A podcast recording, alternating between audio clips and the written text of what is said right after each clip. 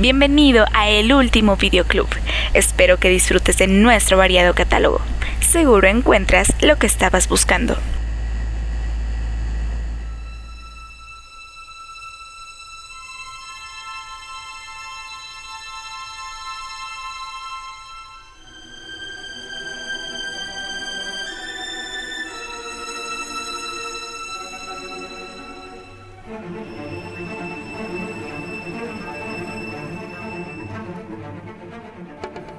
A partir de su primera aparición en Amazing Fantasy número 15 en 1962, creado por Stan Lee y Steve Ditko, el Hombre Araña se convirtió rápidamente en uno de los personajes favoritos de los lectores de cómics en todo el mundo. Como sucede a menudo, su popularidad lo llevó a conquistar todas las vertientes del entretenimiento, y el cine no fue la excepción. Desde Michael Jackson intentando convertirse en el arácnido hasta el largamente desarrollado proyecto de James Cameron, la adaptación cinematográfica del Trepamuros rondó por años en los pasillos de Hollywood, siendo Sony Pictures el estudio que mostró más interés. Se manejaron nombres como Roland Emmerich, Tony Scott, Chris Columbus, Ang Lee y el mismísimo David Fincher. Pero no fue hasta que el joven michigense Sam Raimi presentó su visión al estudio que el proyecto por fin consiguió luz verde, dando paso al maravilloso suceso que hoy conocemos como la trilogía de Sam Raimi.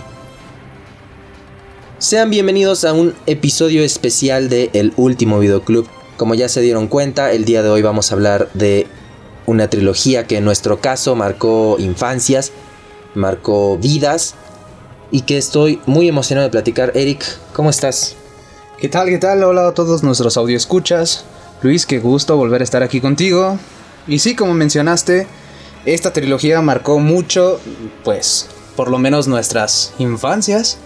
Y como se dieron cuenta, los que estuvieron pendientes de nuestras redes sociales, que hubo una pequeña dinámica donde hacíamos eliminatorias de trilogías y esta fue la ganadora. Este es un formato que vamos a estar desarrollando un poquito, no se preocupen, no vamos a perder la espontaneidad si les gustan más los cuatro episodios anteriores. Únicamente vamos a hacer esto de vez en vez para adentrarnos más de lleno, para estar algo un poquito más guionizado, más pues para darle caché. Hay que, hay que variarle, ¿no? Para no aburrirnos. Y repito, es, es, un, de un formato y en especial un tema que a mí me, me, emociona, que ya quiero abordar, que creo que tiene mucha carnita y sobre todo que nos la vamos a pasar muy chido. Sí, y no se preocupen por las demás películas que no, que no ganaron. Este, de todos modos intentaremos hacer un espacio para hablar de cada una de ellas. Perfecto, pues vamos a comenzar por el principio. Con un presupuesto de 200 millones de dólares, dirigida por Sam Raimi y escrita por David Cobb, Spider-Man estrenó en Estados Unidos el 3 de mayo de 2002, convirtiéndose en la primera película en recaudar 100 millones de dólares en su primer fin de semana. Tobey Maguire fue el elegido para encarnar a Peter Parker, acompañado de Kirsten Dunst como Mary Jane Watson, Willem Dafoe como Norman Osborn y James Franco como Harry Osborn. En esta primera adaptación hollywoodense de El hombre araña se nos cuenta la historia del joven Peter Parker, un estudiante de preparatoria quien, tras ser mordido por una araña genéticamente alterada, es dotado con los increíbles poderes que lo transforman en el superhéroe conocido como el hombre araña. Eric, ¿dónde andabas el 3 de mayo de 2002? Hijo, mano. Es una pregunta un poco difícil. Yo estaba muy, muy, muy, muy pequeño. Tenía como 4 años aproximadamente. Y pues era hijo único en ese entonces. Con esto ya revelamos nuestras edades, ¿no? Si, si estábamos un poco en el anonimato, si a lo mejor pensaban, no, es que estos güeyes pues ya están grandes, ¿no? Saben de lo que hablan. O decían, no, pues estos, estos güeyes son mequitos, tienen 15, ni saben qué pedo. Ya con estas fechas vamos a empezar a, quemar nuestra edad. Yo tenía, eh, sí, tenía cuatro años cuando cuando sale por primera vez Spider-Man en la, pantalla grande. Qué recuerdos, ¿no? Qué. Ay, no. Qué, joya. que yo recuerde, Spider-Man de 2002 fue la primera película que tuve en DVD original. Aquí podemos verla en, mi colección. escasos dos metros de nosotros. Imagínensela. No sé, igual y me falla el dato, pero que yo sepa, estoy 90% seguro de que fue la primera película original en DVD que tuve. Yo de estas, o sea, tengo muy pocas, muy pocos recuerdos de pequeño de ir a ver películas al cine y esta fue una de ellas. Y guau, guau, guau, guau, guau. Salí. Que, que puta. Desde ahí se convirtió Spider-Man. Es uno de mis superhéroes favoritos. Eso es algo raro, ¿no? No se te hace. A mí, por lo menos, cuando la gente dice, esa fue la primera película que vi en cine, no sé qué, se me hace bien raro, como de, güey, ¿cómo te acuerdas? No, mira, dato curioso. Mi primer película en cine fue la de Tigre. ¿Sí te acuerdas? Sí, ay, ya huevos. Pero te No, dijeron o te no, acuerdas? Nada más me acuerdo haber Ah. llorado en los créditos. es, el, es el único recuerdo así fresco que siento yo sentado en una botaca llorando, empapado, nadando en mis propias lágrimas después de que terminó la película de Tigre. Es que yo no, no, no me puedo acordar, no sé cómo la gente se acuerda como muy exacto de su primer película. Y pues vaya, el cine es algo que, a lo que prácticamente le he dedicado mi vida desde hace seis años más o menos. Y no, por más que lo intento, no, no tengo un recuerdo fijo que yo dijera, güey, esa fue la primera película que vi en el cine. Ah, pues sabes que tengo recuerdos lúcidos. Yo te puedo decir tal cual lo que pasó tal día. Igual y... Híjole, Fuchi, pero Fuchica. creo que mi primera película puede que haya sido Hulk de Ang Lee, precisamente que lo, ya lo mencionamos. Aquella de, de 2003, protagonizada por Eric Bana. No estoy seguro. O sea, de que la vi en el cine, la vi en el cine, pero no estoy seguro si fui la primera. Pero vamos a regresar al tema. Porque Spider-Man 1 de 2002 es todo un caso. ¿Qué quieres decir sobre esta película, Eric? Güey, fue un parteagua super cabrón para todas las películas de superhéroes a partir de ahí. Está muy, muy, muy bien lo que hicieron. Me cae. Neta, empecemos a hablar de- sobre esto. A mí me gusta, bueno, en general me gusta mucho Spider-Man 1. Me gusta bastante, creo que es muy entretenida, muy bien hecha, sabe lo que quiere hacer y lo hace. Eh, ahorita justo estábamos platicando de nuestras experiencias al verla.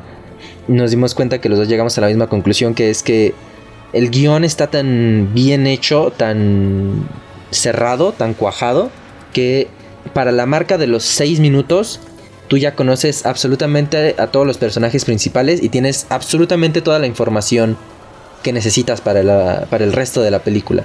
De información básica para que te metas ya tal cual en la trama. Todo, todo, todo, todo, todo. El, el personaje principal, su interés amoroso, su mejor amigo y lo que va a ser el villano. En, Y ya, en seis así, minutos. pum. Y si le quitamos dos y medio o tres, que son de los créditos al inicio, de la secuencia inicial, estamos hablando de tres minutos que les tomó presentarte todo. Y bien, de una manera puta. Cabrón. Sí, sobre todo porque no está al putazo, no está forzado. No, o sea, bien, así Light. como debe de ser. Sí, tocaste un muy buen punto. Fue algo que tuvimos en común. Y. Verga, lo que hace. No, no, no, no, no, no, no, no, no, no, no, no. Lo que le hemos criticado en otros episodios a. En el último Maestro del Aire, que no supieron desarrollar personajes, aquí te lo hace fácil, sutil y ligero. O sea, muy. Sí, sí, sí, muy, muy fácil de digerir. A mí me gustó el casting, la verdad se me hizo bueno. Eh, me llama mucho la atención que Kirsten Dunst, a mi gusto, en esta trilogía se ve más hermosa que en cualquier película que haya hecho. En las tres. Tiene también mucho que ver con, el, con pues, los papeles, porque en otras películas pues hace cosas diferentes. En esta pues obviamente es como el sueño inalcanzable, la chica de al lado, etcétera. Y pues esto también se refleja en el maquillaje y todo esto y en cómo la, la trataron. Pero siento que de todos los papeles que le he visto, en la trilogía de Spider-Man es donde se ve más hermosa. El más acertado, ¿no? También me gusta mucho que la película trata al héroe y al villano por igual, tienen historias simultáneas. Desde el principio tú ves el origen de Peter y el origen del Duende Verde y a, a lo largo de la película vas viendo sus historias al mismo tiempo, sus historias paralelas y eso eso está padre porque te habla, te retrata un poco como los caminos que puedes tomar, ¿no? Porque a final de cuentas son Sí. dos personas que se ven expuestas a estas situaciones extraordinarias y que se y que al final de cuentas son dotadas con estos grandes poderes, pero todo depende de cómo fuiste criado, de quién eres y de tus ideales, y eso influye en la persona en que vas a terminar siendo, porque uno, pues uno es el hombre araña y el otro termina siendo su némesis. Tienes mucha razón en eso, porque uno fue criado por sus tíos. O sea, nos damos cuenta que Peter es huérfano, es criado por sus tíos, vive, no es dotado de muchos recursos. En cambio, Osborn sí tiene. Acaban de despedir a su tío. Ey, y Osborn tiene todos los putos privilegios del perro mundo, güey. Tiene dinero para aventar para arriba. Entonces sí, eso fue muy acertado tu comentario. La personalidad de cada uno. Y aparte te lo recalcan un chingo. Incluyendo el tío Ben. Que eso también se me hace algo increíble. En, en general creo que usaron a grandes actores. Independientemente de que a mí me guste el casting, de que me guste cada quien en el papel que tiene, creo que en general todos son muy buenos actores. Yo he visto que critican de repente a, a Toby Maguire por las caras que hace, porque tiene cara como de pendejín, cosas por el estilo. A mí la verdad me gusta bastante, se me hace un buen actor y sobre todo que está rodeado por precisamente por eso, por buenos actores. Y eso le da pues otro, simplemente otro nivel a la película, otra dimensión. Y que se ve reflejado en un gran tío Ben, que... ¿Qué te gusta que lo tengamos en pantalla? ¿20 minutos a lo mucho? Y ya En estoy general, sí. exagerando. Sí, sí, sí, en general sí. Y aún así es un gran tío Ben, te deja la huella, te deja, te marca la pauta para el resto de la trilogía. Y el, siento que la elección del actor tiene también mucho que ver con eso, aparte de que pues está bien escrito, pero me agrada. Y es algo que por ejemplo no me no quiero comparar mucho con lo que sigue después porque nos vamos a enfocar como en la trilogía como tal. Pero si lo comparas con el tío Ben de la siguiente saga que sacaron con Andrew Garfield, no se logra, ya sea por el tiempo en pantalla, por cómo fue escrito, por el actor que lo interpretó. eh, simplemente no, no hay comparación y es un... Si, si no hubieran tenido el tío Ben que tuvieron, la saga no se hubiera podido sostener como, como lo hizo. Claro, porque marcó muy cabrón el cómo se desarrolló Peter Parker como persona y como su alter ego. O sea, cómo desarrolló a Peter Parker y cómo se desarrolló Spider-Man después de la pérdida de Tío Ben. Y es algo que, que quiero comentar. Esto está basado en... Ahora sí que en los primeros cómics del hombre araña. Las primeras versiones del hombre araña. ¿Por qué? Porque es un... O sea, Peter Parker es un chico inteligente, como ya lo, antes lo mencioné, sin padres, es empezado a creer por sus tíos. Y aparte lo ves que es bulleado a cada rato, lo menosprecian, hasta el conductor del autobús lo menosprecia. Son como muchos golpes que le ha empezado a dar la vida y como mencionaste, ahora sí que mencionaste la, la esta de Andrew Garfield. Andrew Garfield es totalmente diferente, es un Spider-Man más este como que más apegado a nuestro más contemporáneo. Es guapillo, es popular, todo le sale bien y o sea, aquí tiene más dotes de tecnología que, el, que los comienzos del Spider-Man del que ahorita estamos hablando. Siento que cabe mucho como en eso.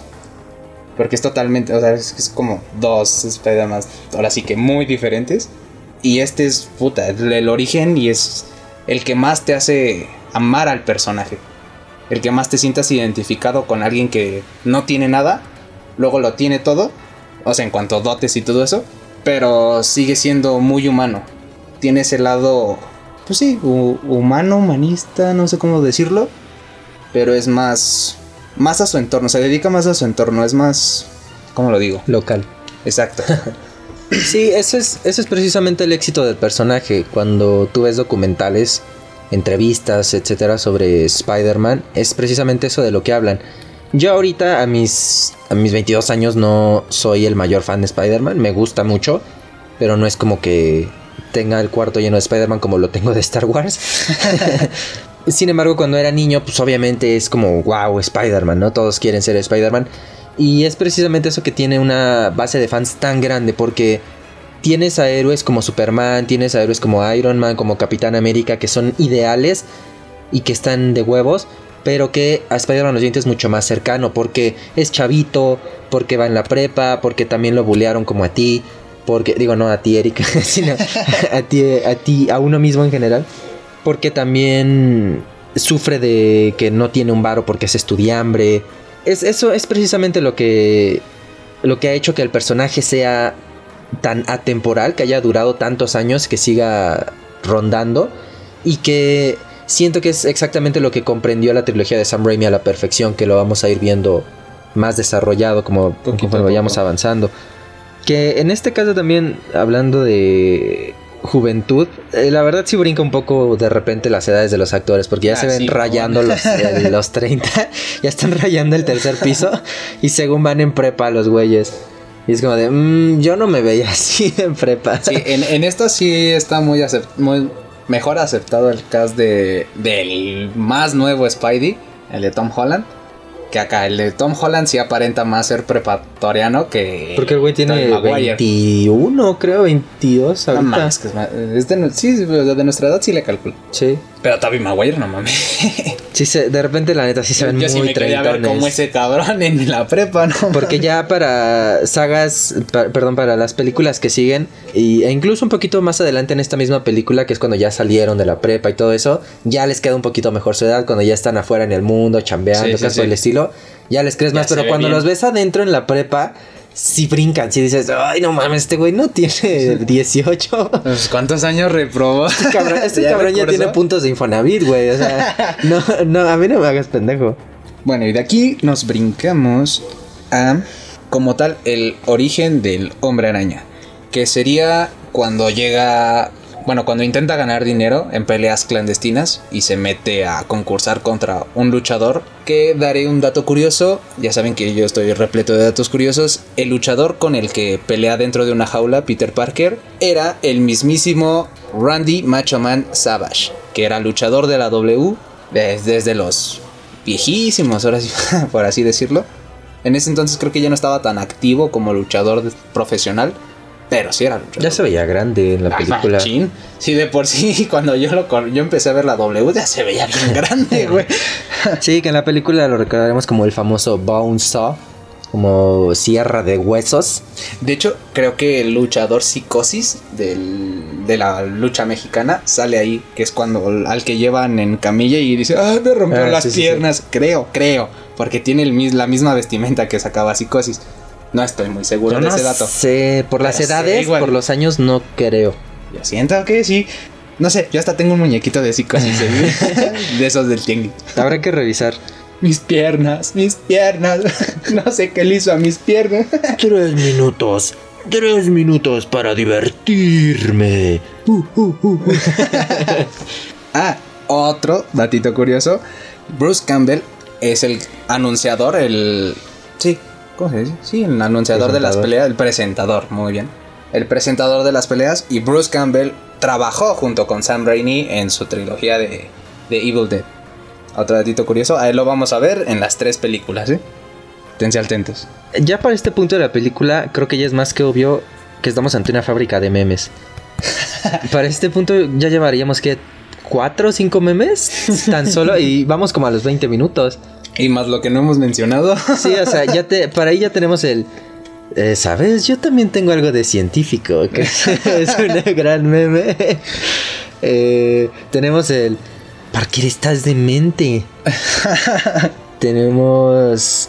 ¿La araña humana? ¿Qué clase de nombre es ese? Ah, también sabes que cuando queda con su tío de pintar la, la Ah, cocina. Miguel Ángelo. Ajá. Oye, Miguel Ángelo, no empieces sin mí. Ni tú sin mí. Que eh, siento que eso también habla mucho de, de nuevo el impacto que tuvo en, en cierta generación, que lo tengan tan presente y que la sigan usando para tanto, que es más o menos lo que pasó con Shrek, ¿no? Que lo usan para todo.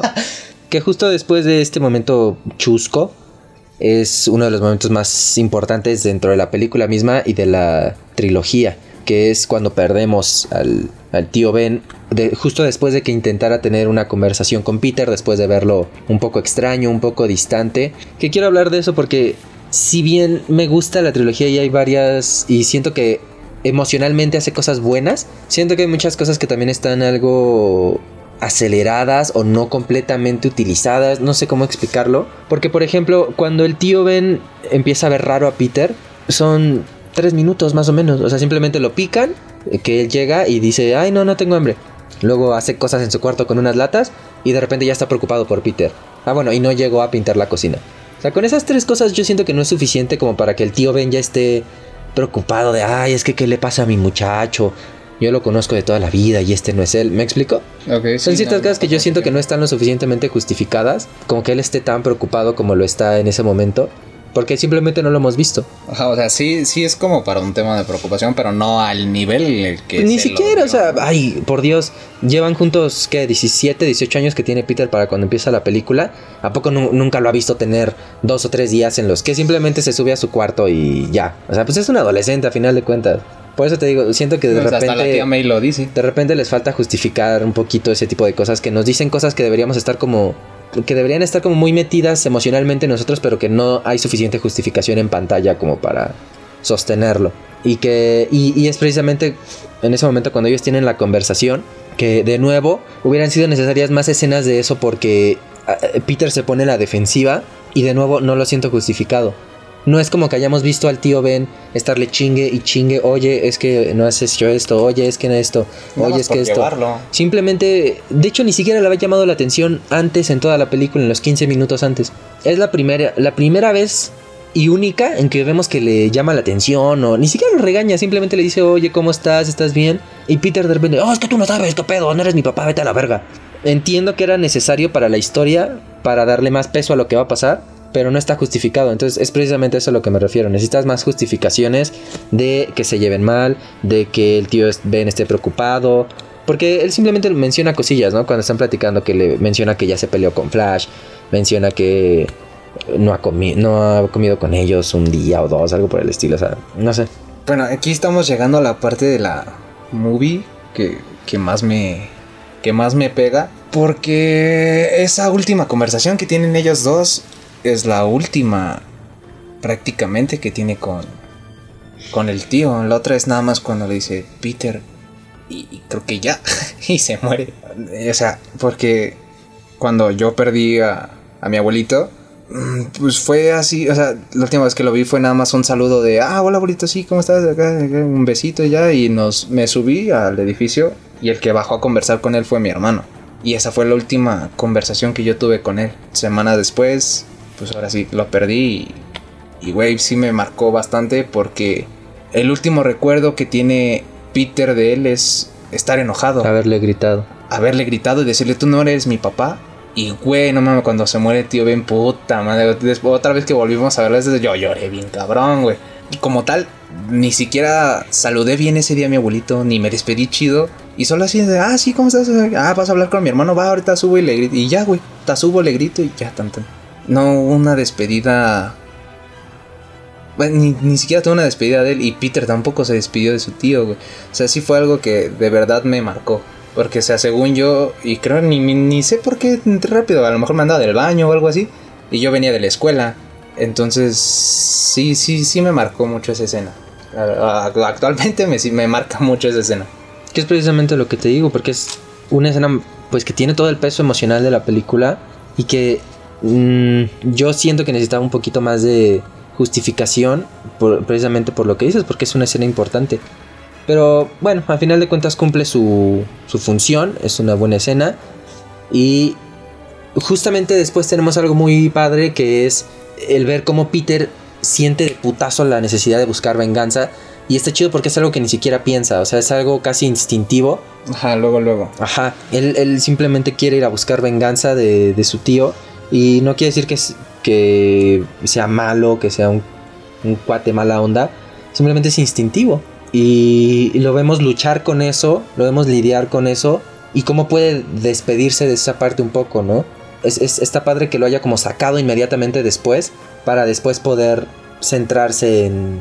Pues en lo que le enseñó su tío finalmente. Sí, pues ahora sí que esas fueron tantas lluvias como de emociones para él. Porque es ya, des- ya después de que ve muerto al, al asesino, él le cae el 20 del peso de las palabras que le dijo Ben. O sea, fue un gran poder, conlleva una gran responsabilidad.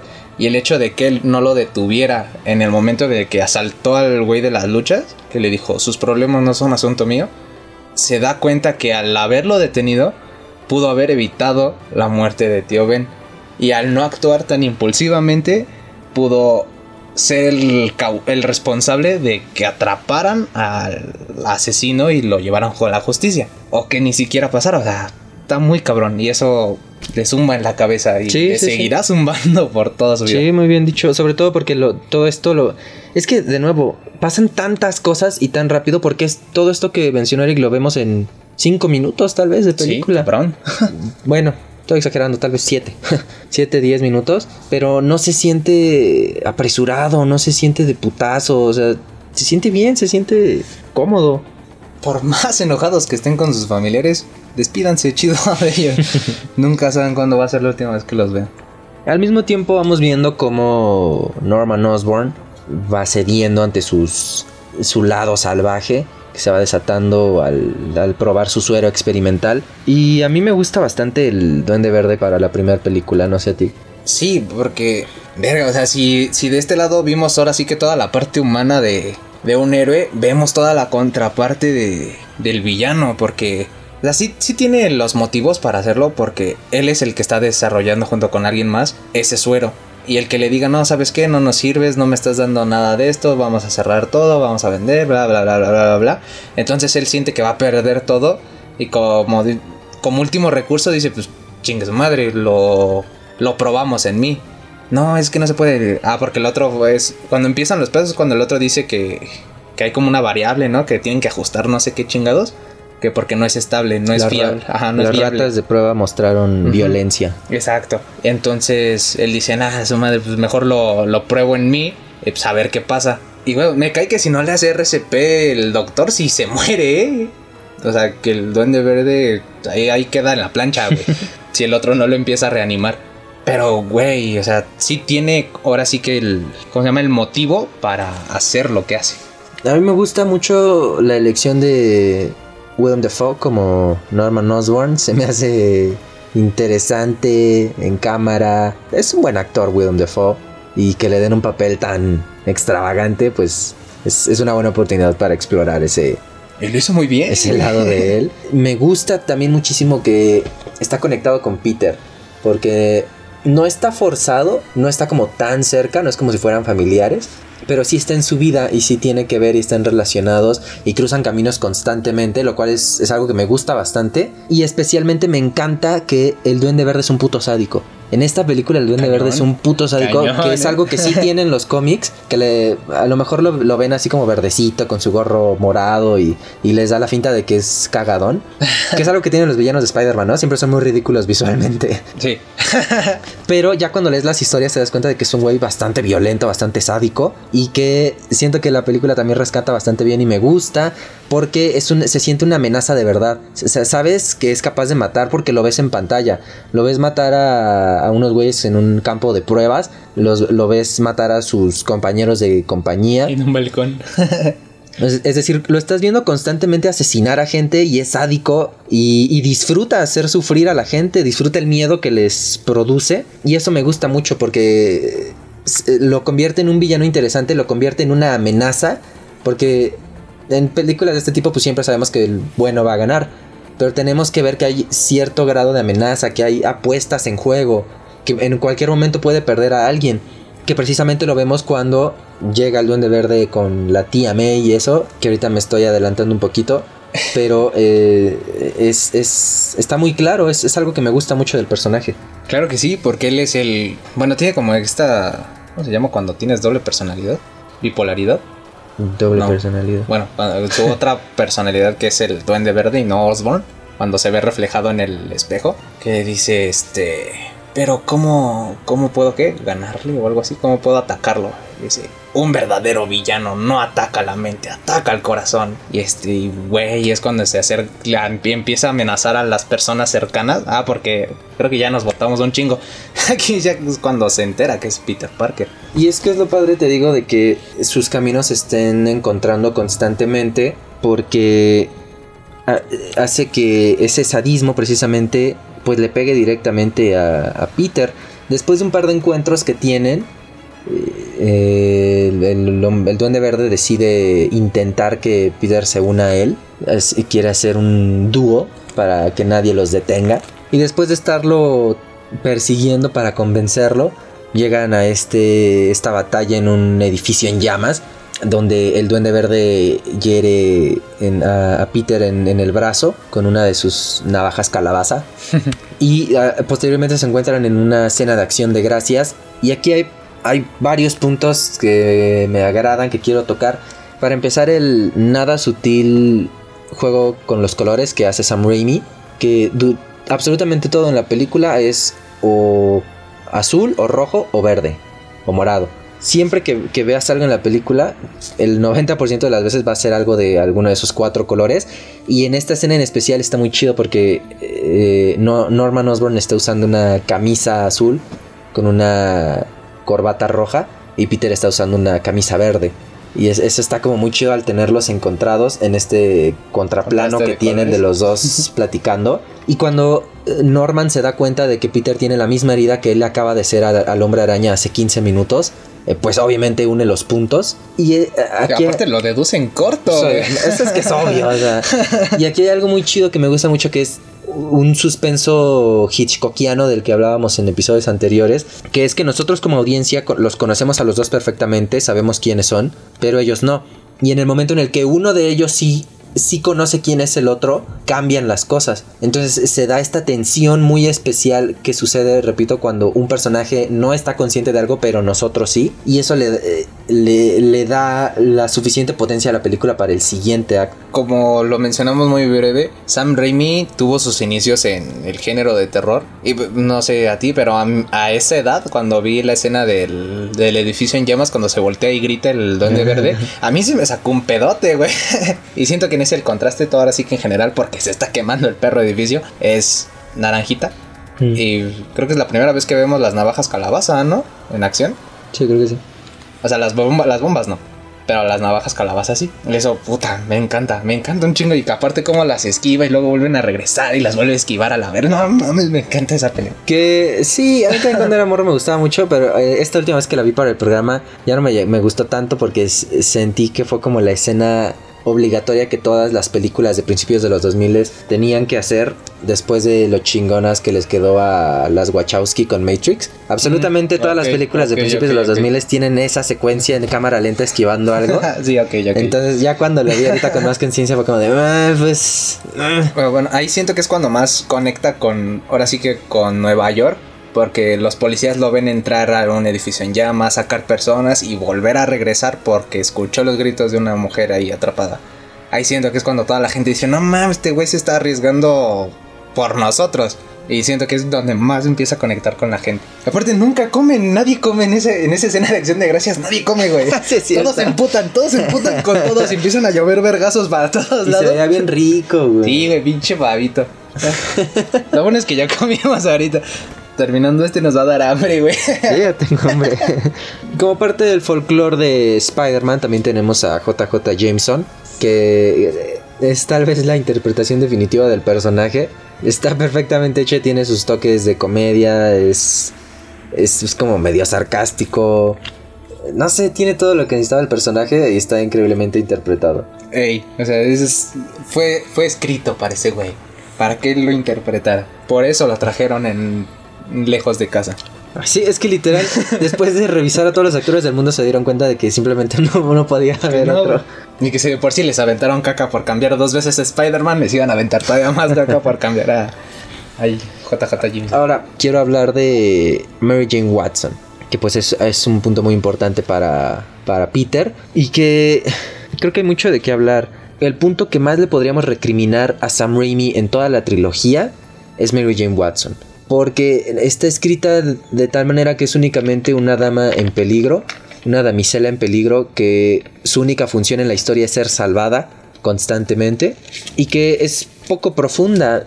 Sí tiene esbozos y buenos intentos de llegar a ser un personaje, pero a final de cuentas se queda superficial y solo es eso, una, una herramienta narrativa. Y eso no me gusta. Algo que me disgusta también bastante es el, recalcitrante miedo a estar sola que tiene Mary Jane Watson. Me desagradó mucho que lo incluyeran en su personaje. Porque en el instante en el que rompe con Flash, está con Harry Osborn. En el momento en el que no está con Harry, ya le está tirando los perros a Peter. Eh. En las siguientes películas, en el instante en el que no está con Peter, Ya se va a eh, casar. ya se va a casar de putazo. Después eh, volteamos y ya está otra vez con Harry. Ya le está haciendo ojitos otra vez.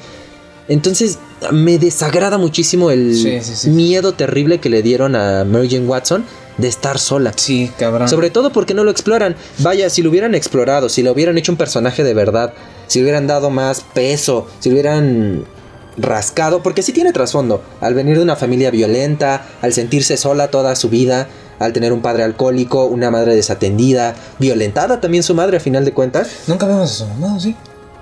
Nada más a su papá gritando y lanzando Mm, vergazos. Físicamente creo que no. Nunca vemos a A alguien su papá tangible. creo que sí lo vemos de Sí. lejos, sí lo llegamos a ver. No, No. igual este cuando se sale bien emputada y se- Tengo se- que ir a la escuela. ¿Quién te detiene? Ajá. Sí. y ya. o sea, de que esté el trasfondo, lo tiene. Y lo puedes explotar chingón. Pero no haces nada con eso. Simplemente la haces ver mal, la haces ver molesta. O sea, sí, es algo que me desagrada mucho que hicieron con el personaje. Pero, una vez dicho eso, eh, he visto muchas críticas de las conversaciones que tienen Peter y Mary Jane. Que son medio tontas, medio mal escritas. Que no llevan a nada. A mí me gustan, ¿sabes por qué? Se me hacen muy vulnerables. A lo mejor no dicen mucho, o a lo mejor lo que dicen es medio tonto o medio soso, pero tanto por las grandes actuaciones que dan Tobey Maguire y, y Kirsten Dunst, y los pequeños toques que tiene el guion, los siento muy vulnerables cada vez que ellos dos hablan.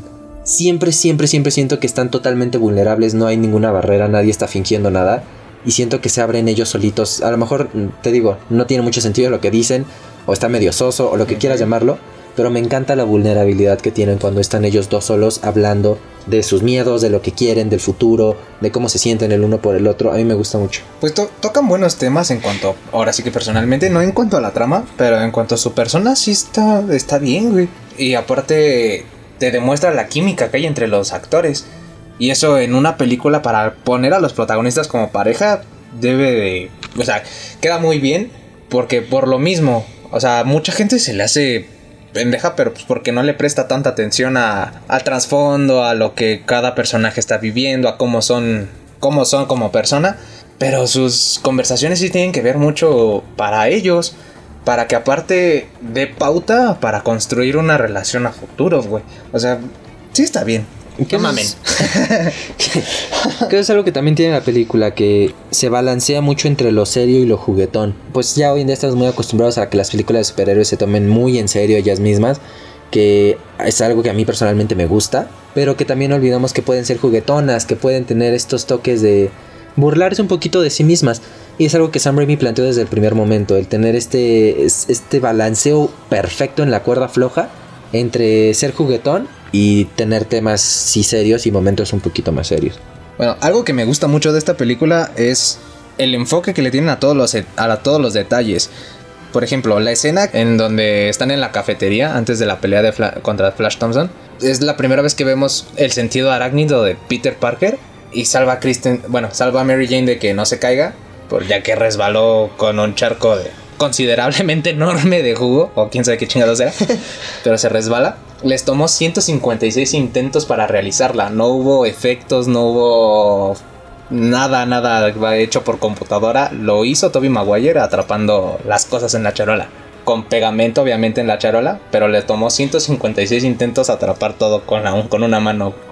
Eso me encanta, que fueron muy meticulosos para que se vea todavía más realista. Aunque sea nada más una escena, pero le entregaron mucho empeño. Eso es lo que me mama. Phil Jiménez es el. Bueno, él prestó sus manos cuando están haciendo las opciones de traje antes de la pelea. Él fue el que prestó sus manos y su talento para, para, ese, para grabar ese, ese pedazo. Phil Jiménez es ilustrador y escritor de varios cómics. Y obviamente del hombre, Araña- de Hombre Araña, no sé en cuáles participe. Pero sí es ilustrador de varios cómics. Eh, En la secuencia donde están entrevistando a muchas, bueno, entrevistando a ciudadanos de Nueva York sobre quién es el hombre araña. Los dos constructores, lo- los dos trabajadores que salen por ahí, no son extras, son gente que tomaron así random y que dieron su testimonio sobre quién es según para ellos el hombre araña. Una de las chicas, una chica punk, no sé si la reconocen, se llama Lucy Lowells. Esta chica, que no recuerdo que dice con ocho manos, podría ser algo, no sé, pero dice como, hace un comentario alusivo hacia al hombre araña. Esta chica interpreta a Sheena, la princesa guerrera, y Sam Raimi fue coproductor de esa serie de televisión. ¿Eh? Bueno, y después de la escena de acción de gracias, que es como nuestro, nuestro punto de tensión más alto en la película, eh, ya pasamos como a la última parte, que es pues precisamente cuando Norman descubre que Peter es el hombre araña y puede atacarlo directamente a donde le duele, que son las personas cercanas a él. Y ahí es donde vemos, ahora sí, nosotros vamos en zigzag, ustedes no se saquen de pedo. ahí es precisamente donde el duende verde decide atacar a la tía May para mandarle un mensaje claro a, Peter Parker que ya sabe quién es y es donde retomamos esta parte muy agresiva que tiene el duende verde en esta película que a mí me gusta mucho y que posteriormente lo lleva a atacar a Mary Jane, el amor imposible de Peter.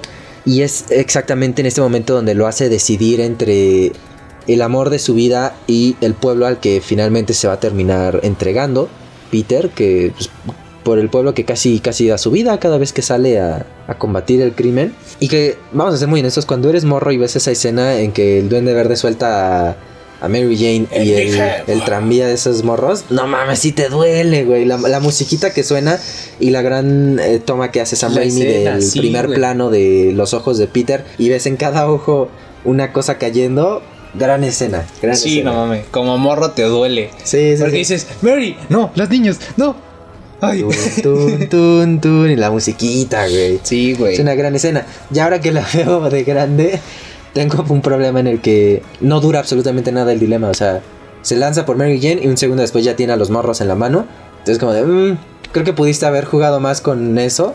Como de a quién iba a salvar, cómo le iba a hacer. Pues, lo hacen putiza, o sea dice, oh no. Y en dos segundos ya tiene a los dos salvados. Y es como de, ah". tanto pedo para Ajá, sí. Creo que pudiste haber jugado mucho más con eso, que le costara un poquito más de trabajo. Pero es, es una buena escena. Y aquí es cuando llega la gente de Nueva York a, a aventarle cosas al duende verde y no sé qué. Y creo que esto nos lleva a un punto importante que es que siento que esta película salió en el momento exacto en que Estados Unidos especialmente necesitaba como esta sensación de seguridad, de que podían defenderse de las amenazas que... Porque esta película sale no mucho después de los atentados del, 11 de septiembre, ya sea que crean que fue Estados Unidos, que fue Bush, que fueron los musulmanes, quienes ustedes quieran llamarlo, fue un evento importante en su historia moderna y que pues sí los dejó sacudidos como sociedad, y repito, creo que esta película sale en el momento exacto porque tiene heroísmo, tiene estos valores tradicionales que hollywoodenses. Creo que sale en un gran momento el hombre araña. Sí, más que nada porque demuestra que es un símbolo para Nueva York, un símbolo de esperanza. Y aparte, como dices, une a toda esta sociedad para que, que aparte de que está de chismosos en el pinche puente sin hacer nada, le tiren una ayuda porque ven que Peter tiene de una mano colgando una y de la otra mano a la otra y se está agarrando con las pinches uñas de las patas. Y aparte, o sea, güey, es tan bonito ver a la a todos, bueno, no a todos, sino a todo el, bueno, a todo el puente solidarizándose con el hombre araña, aventándole de mierdas al duende verde para que lo deje en paz. Que si te metes con uno, te metes con todo Nueva York. Está muy chido. Y esto nos lleva directamente a nuestro clímax. ya, el desenlace de nuestra película. Que a mí me raya. O sea, te digo, ya ahorita que la vi ya más grande es que también yo me mamo porque la veo casi cada año porque me gusta mucho la trilogía y este año que la vi fue como un poquito cansado. Pero esta parte, este clímax, simplemente no me puede cansar, güey. A mí me, me mama lo violento que es el clímax. Siento que en la primera película este es el momento en el que Sam Raimi más demuestra sus raíces. Es violenta, es sangrienta. Yo no sé cómo, cómo chingados le dieron clasificación de 12 años a estas películas porque son muy violentas en muchas partes. Desde la escena del balcón, la primera aparición del duende y el duende le da una santa, bendita, glorificada, reverenda putiza a, Peter en esta parte. Qué buena putiza le suelta y ah, voy a sonar bien enfermo. No sé si ya este es un nuevo fetiche que estoy descubriendo aquí. a mí me gusta muchísimo ver cómo le parten la madre. Siento que una película de superhéroes, una buena película de superhéroes, le tiene que dar una santa putiza a su héroe si no, no sabe. Es lo que decía, de que si no, no hay apuestas, no, no hay riesgos. O sea, tienes que sentir que al héroe le está costando trabajo y que tal vez no la cuente para que de verdad te sepa rico el final. Y ves a, Peter todo pinche sangrado, con el traje ya todo roto. Pinche pared encima. Que ya no puede más. Le echan una puta pared encima. A mí me encanta, me encanta este final. Sí, es una muy buena secuencia de vergazos. Porque ya después cuando se intenta poner en pie y al tú por tú, o sea, sí le mete unos buenos putazos también al duende verde, pero el duende verde le termina dando una verguiza, como dices.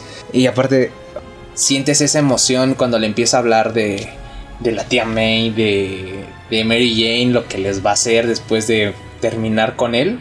Y es cuando más se emperra y lo saca y lo bota a la verga. y, ah, aparte también se venga y le tira una pared encima. Después de que tuvo una pared encima, le tira una pared encima. Y le dice, tu noviecita pudo haber muerto rápido y sin dolor, pero como me has hecho enojar, voy a divertirme con ella. Y es se emperra, cuando se prende y ahí se da, se da todo. Y pues finalmente Spider-Man de 2002 tiene un final agridulce donde tenemos muertes donde tenemos despedidas. Me gusta mucho ese final, fíjate, me encanta que sí es un final feliz, por así decirlo, pero es agridulce. ah, díselo a Harry, güey. Hay, despedidas, me, gusta, me gusta que, que no afloje tan, tan rápido Peter. Sí, güey, porque aparte vemos cómo frenzonea a Mary Jane porque sabe el riesgo, lo acaba de vivir. Exacto, lo acaba de vivir. Que es el tener a un ser querido al borde del peligro por ser quien es. Eso está muy cabrón. Y te duele, porque. Sí, güey, porque. Tú sabes todo lo que hay detrás de eso y te duele que él le diga, solo te puedo ver como una amiga. Es lo único que te puedo dar. Ay, no, güey, es el amor de tu vida. Ah, está, está muy bien. Y así cierra la primera parte de esta trilogía es una, es una entrega que para mí es muy sólida, que es muy entretenida, que cumplió increíblemente su función y que fue un gran comienzo.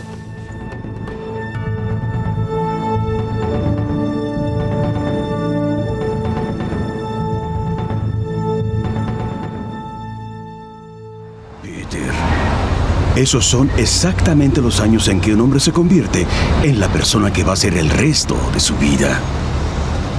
Fíjate en lo que te conviertes. Ese chico Flash Thompson tal vez merecía lo que le pasó. Pero el hecho de poder vencerlo no te da derecho a hacerlo. No lo olvides, un gran poder conlleva una gran responsabilidad.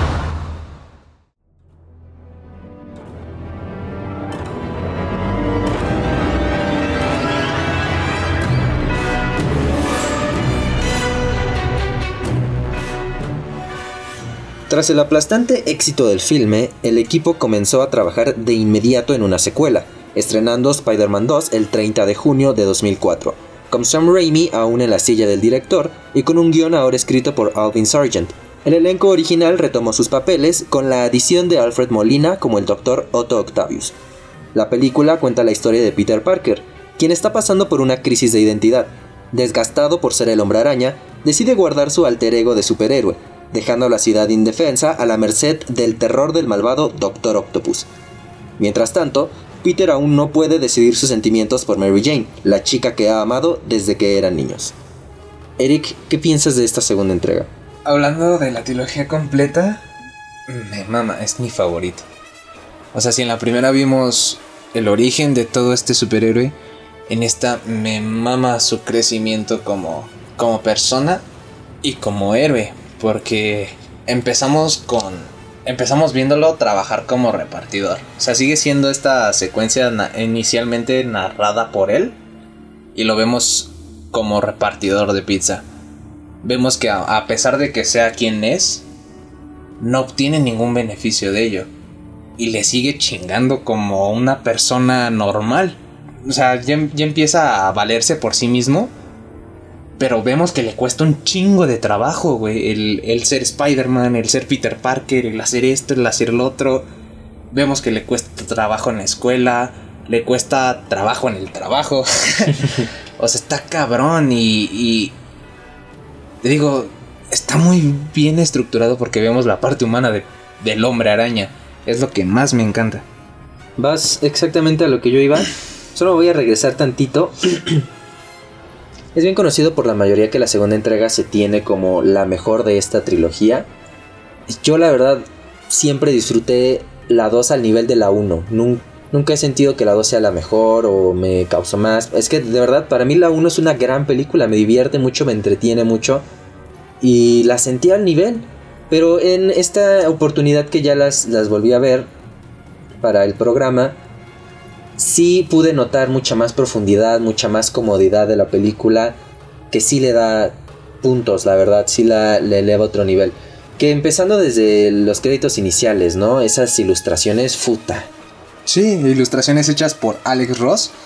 Que wow, o sea, si en ese en esa secuencia te cuenta lo que pasó en la primera sin ninguna palabra, o sea, son puras imágenes, te, muestra todo lo que pasó, cómo sucedió, cómo se le dieron los poderes y así. Y te va mostrando poco a poco parte de lo que va a ser ahorita. Me mama eso. Porque desde un principio te está enseñando. Ya te di un resumen de la primera y te está, te está dando un intro para que te quedes ahí sentado. Que es una de las grandes ventajas que tienen las secuelas que a veces no aprovechan bien, que es que ya tienen su universo establecido. Ya no hay necesidad de regresarse, ya no hay necesidad de explicar de más las cosas, ya está todo. Ya tienes todas tus bases para que de ahí irte para arriba. No hay otro lugar donde irse más que para arriba, que desafortunadamente muchas secuelas desperdician esa oportunidad. Y regresando a lo que decías, eh, no está orquestado esto, les juro que era exactamente mi siguiente punto, que es que la película refleja perfectamente lo que es balancear la vida adulta. De repente tienes la escuela, de repente tienes el servicio, de repente tienes el trabajo, compromisos familiares, compromisos con tu novia y sientes que no te das abasto. Y era lo que mencionábamos que Spider-Man es un héroe que tienes que se siente muy cercano a nosotros, ¿no? Que no se siente lejano como el millonario Tony Stark, como el millonario Bruce Wayne, como el marciano, eh, bueno, no es marciano porque no es de Marte, el alienígena Superman, Ah, bien bajado. este, pero Peter no, Peter es un chico cualquiera que se ve dotado por estos poderes y que tiene que adaptar su vida normal a ese, a ese tipo de poderes, a esa responsabilidad. Y siento que esta película lo refleja excelentemente. Hace un poquito juego con eso de que a veces te sientes abrumado por todo. ¿Y qué pasaría si aparte de eso le añades que eres el hombre araña, no? Eso, eso es algo que me gusta mucho. Y ves todos los obstáculos que tiene. empezando por este trabajo que tiene de repartidor de pizzas. Lo ves ahora sí que, que luchando contra taxistas cafres, contra los problemas que, o sea, de repente están asaltando algo y tiene que ser Spider-Man en el momento. O sea, en media entrega pelea contra los taxistas cafres, los semáforos en rojo, luego que un robo, luego está el que se va a chingar este un pedacito de pizza en donde las dejó. Luego, o sea, me mama porque como dices, junta tiene que juntar todo dos estos dos estilos de vida que lleva y sacarlos a flote a como puede. Eso me encanta porque puta, como dices, los, los demás los ves que lo pueden hacer hasta con una mano, ¿no? Y con un ojo cerrado. Este güey no, se está partiendo el alma por sacar adelante su trabajo y por seguir siendo el hombre araña. Está muy cabrón. Sí, y también me gusta mucho, retomando lo de las actuaciones y los papeles, siento que a veces no se le da el, crédito que merece James Franco. Es, la verdad, para mí se me hace un buen actor, un actor bastante bueno. Y algo que me gusta mucho es los cambios hasta físicos que tiene a lo largo de la trilogía. Porque de verdad le cambia el semblante muchísimo, depende de lo que va viviendo. En Spider-Man 1 tenemos este chavito adinerado, que no ha tenido ningún problema, que desea tener la aprobación de su padre, que lo admira mucho pero que no simplemente no puede conectar con él. Y después de lo que pasa en la primera entrega, en esta secuela, tenemos a un Harry mucho más maduro que intenta llenar los zapatos de su padre, que intenta tomar las riendas de Oscorp y que a la vez crece dentro de él esta urgencia de venganza, de... Sí, de, de- cazar al hombre araña. Y siento que, que hasta físicamente en el semblante se le nota este cambio. James Franco se ve ligeramente más maduro, De seriedad. se ve más serio. Me gusta, me gusta eso. Sí, sí, sí, un punto muy acertado. Ya que después de esto vemos cuando intenta tomar las riendas de Oscorp que pues está en la presentación del, del Doc Ock cuando quiere sacar todo esto de los brazos robóticos y la chingada. Él está ahí porque su se supone que es parte de la empresa que él es- ahora está dirigiendo, que cae todo el peso encima de él. Lo cual no me quedó claro porque se supone que al principio lo corren a su papá, ¿no? No sé por qué otra vez. Pues porque no, no- nunca llegaron a correrlo. Lo los mató antes de que sí, se sí, concretara. ya, ya, ya, perdón, perdón, perdón mi pendejez. Y también eh, me gusta que, como decíamos, como ya tiene ya las bases, eh, se siente un poquito más cómoda. Porque siento que en la primera entrega había como este aire burlonesco de... Como cuando no sabes si vas a hacer algo bien y lo haces un poco de broma, por si lo haces mal y ya no te ves tan ridículo. Creo Sí, que sí, todos sí. hemos hecho eso. y ya cuando nos damos cuenta que si no sale, ya lo hacemos más serio. Entonces siento que pasa exactamente lo mismo con estas. En la primera película las vemos un poco más juguetona, un poco más burlona. Y aquí ya se siente mucho más cómoda con lo que está contando. No sería, porque es justamente mi siguiente punto, que la, esta en particular, la segunda, creo que tiene muchos toques de comedia. Que es voluntaria, porque es, cuando es involuntaria es malo y es lo que hablaremos en el próximo bloque. Pero es- esta comedia es voluntaria y tiene muchísimos, está plagada de estos pequeños toques Cabrón. de comedia. Cabrón, sí, o sea, el Doc Ock es el que se empieza a soltar, es ese que para mí suelta parte de los mejores chistes y en la secuencia en donde está Peter entre, repartiendo pizzas, es el de, oh, le robó esas pizzas a ese chico. o sea, sí, sí tiene buenos chistes, pero no son forzados, son puestos en, en ciertos puntos de la trama que van bien, en cuanto al diálogo, en cuanto a estructura. Incluso cuando se presenta a Doc Ock, que es cuando dice, ok, este, alguien perdió un fajo de billetes porque encontramos la liga. Mamadas así. O sea, está muy bueno. que siento que esta es la película que más lo necesitaba y más podía soportar ese tipo de comedia. Porque si te das cuenta, la película llega a ser abrumadora. O sea, de todo lo que tiene que hacer Peter, de todo lo que tiene que balancear en su vida, eh, hay un punto en el que ya está hasta abrumadora de puta madre, nada le sale, güey, que nada, no puede tenerlo. Te emperras. Que es hasta. que él mismo lo menciona, ¿no? En una escena está viendo al, al horizonte en su ventana y dice: No puedo tener lo que quiero, ¿por qué? Y es una, es una gran escena y no, no requiere más diálogo, no requiere más, simplemente es él mirando al horizonte y se pregunta: Verga, es que yo no puedo tener lo que quiero, nomás no puedo, ¿por qué chingados? ¿Por qué debo ser yo el que lleve esta carga? Es precisamente por eso que siento que esta película puede resistir mucho más esos lados de comedia. Porque nos relaja mucho que eh, cosas que de otra forma hubieran sido muy pesadas, muy eh, abrumadoras. Sí, es, es, muy, es muy acertado todo lo que intentan demostrar en esta película porque no, no solo sientes la, la frustración al mismo tiempo que Peter Parker, sino también festeja sus logros, festeja, bueno, sufre sus penas. Es por lo mismo que es muy apegado a tanto a la gente, tanto a su entorno como al espectador que está viendo esta película. Te sientes ahí, te sientes encarnando a, a Peter Parker. No está tan. Te llega, o sea, te llega todo lo que es, todo lo que conlleva a, estas historias, me mama porque es, no sé, te llega muy cabrón personalmente. O por lo menos a mí sí me llega mucho. Que es otro de los puntos que quería tocar, que es que siento que esta Spider-Man 2 es la que perfecciona los balances de Spidey por la ciudad. O sea, desde la primera ya lo había hecho muy bien, pero siento que en esta segunda es donde lo hace de manera brillante Sam Raimi. El cómo acompañamos a, a Spidey por, eh, por, toda, por toda Nueva York con sus telarañas en los edificios. Y eso es algo que al menos como chavito te hace soñar increíblemente y te hace sentir el hombre araña y que, y que te desata la mente para jugar tres horas a que eres Peter Parker balanceándote por la ciudad. Eso a mí me encanta. Sí, y es algo que se terminó utilizando en los estadios. Se dio nacimiento a la Spider-Cam gracias a todas estas secuencias de escenas, güey. Y algo en lo que también esta secuela sube las apuestas es en la parte emotiva, ¿no? Siento que las escenas dramáticas son aún más emotivas que en la que en la primera entrega. Tienen un poquito más de peso, están más porque de nuevo, como decíamos, pues ya tienes como el trasfondo, ¿no? Ahora puedes ir aún más allá. Ya no necesitas dar explicaciones, ya no necesitas meterte tanto en presentar personajes, ya puedes ser más más conciso en tus escenas emotivas y es algo que esta trilogía tiene que justo lo mencionábamos, que es el que los villanos de alguna manera siempre están conectados con Peter. Y eso hace que duela un poquito más el, verlos transformarse, el ver cómo van cambiando, porque a final de cuentas eh, algunos eran sus mentores, algunos eran figuras casi paternas para él, que como audiencia nos duele un poquito ver cómo se van transformando y van perdiendo su humanidad. Eso, es- eso siempre les da toques extra. Sí, sí, güey, porque como dice Doc, Ock fue un mentor de él.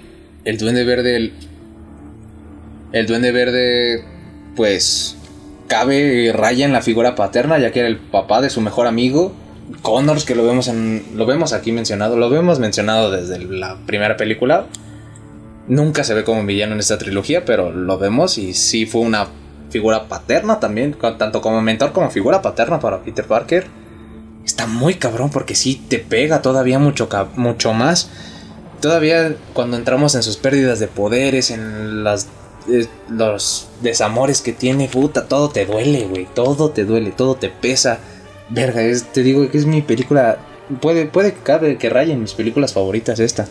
Que eso es algo que mm, igual como que ya lo habíamos tocado, pero que no me gusta, que es que siempre se dice que Norma, bueno, siempre Harry le está diciendo a Peter que su papá lo veía como un hijo y cosas por el estilo. En realidad nunca lo vemos bien, o sea, se conocen y hay como dos escenas donde Norman le dice, cualquier cosa aquí ando, ¿eh? Lo que necesites. Y ya, mm, realmente como de, te veía como un hijo, para mí es un hermano y eso, eh, no, no tiene la suficiente fuerza. No, no, no tanto, pero sí, o sea, te das cuenta por cómo le habla a Harry y por cómo trata a Peter. Nada más por eso. O sea, siento que. Sí, pero vaya, pues se conocieron dos, tres veces. ¿Qué, sí, ¿qué tanto puedes llegar a, a adoptar a alguien? y tal vez lo que eleva tanto a esta segunda entrega es que para mí, al menos, comprende totalmente lo que es ser un héroe. Lo que debe ser un héroe en el mundo real y en la gran pantalla, porque eso es importante como ya decíamos, hoy en día estamos muy acostumbrados a cosas muy oscuras, a héroes con morales complejas y qué represento en este mundo. Y la verdad yo soy muy fanático de eso. Me gustan incluso las películas de Snyder, me gusta que se toquen esos temas porque es cambiar un poquito de paradigmas.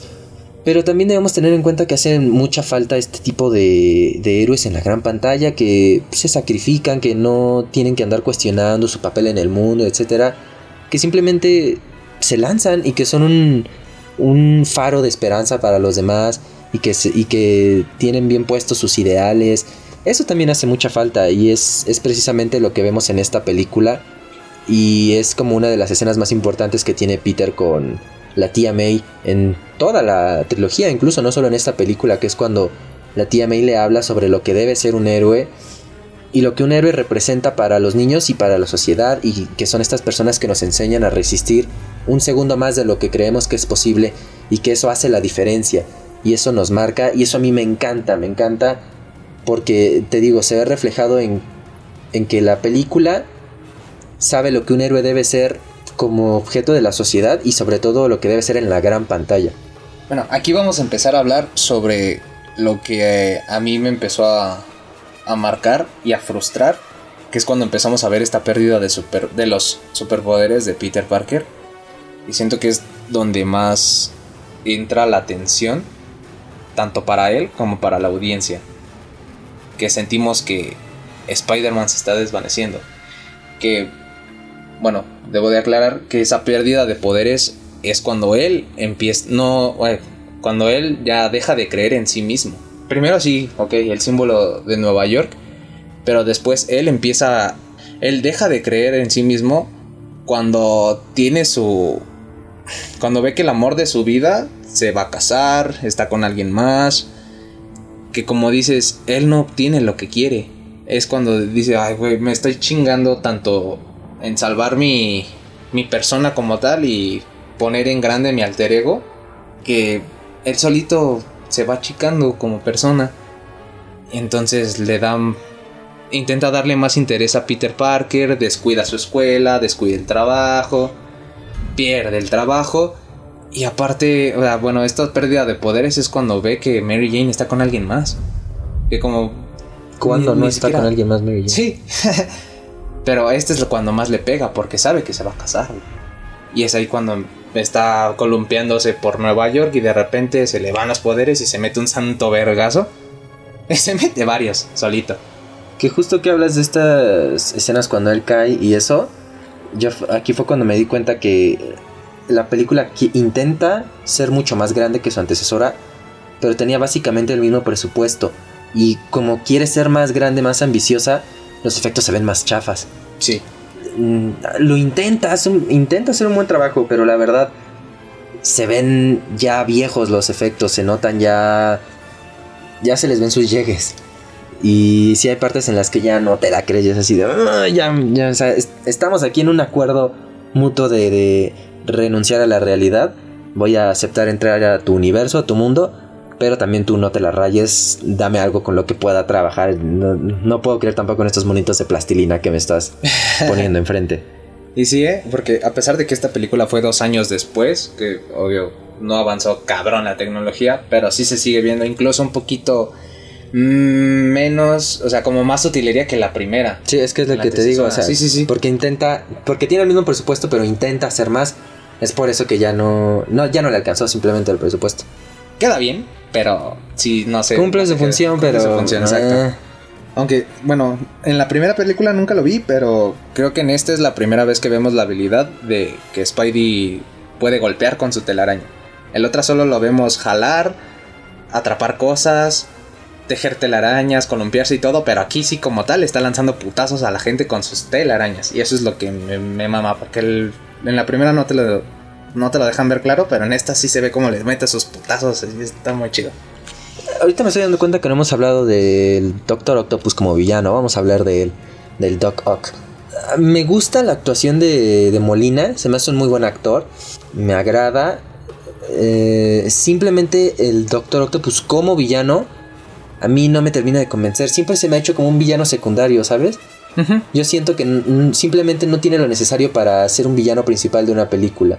Ese sería mi mayor problema con Spider-Man 2 si tuviera que escoger algo. Y, justo era por eso que nunca había sentido como que fuera superior a la 1, siempre la sentía al nivel. Porque el Duende Verde para mí es un gran villano.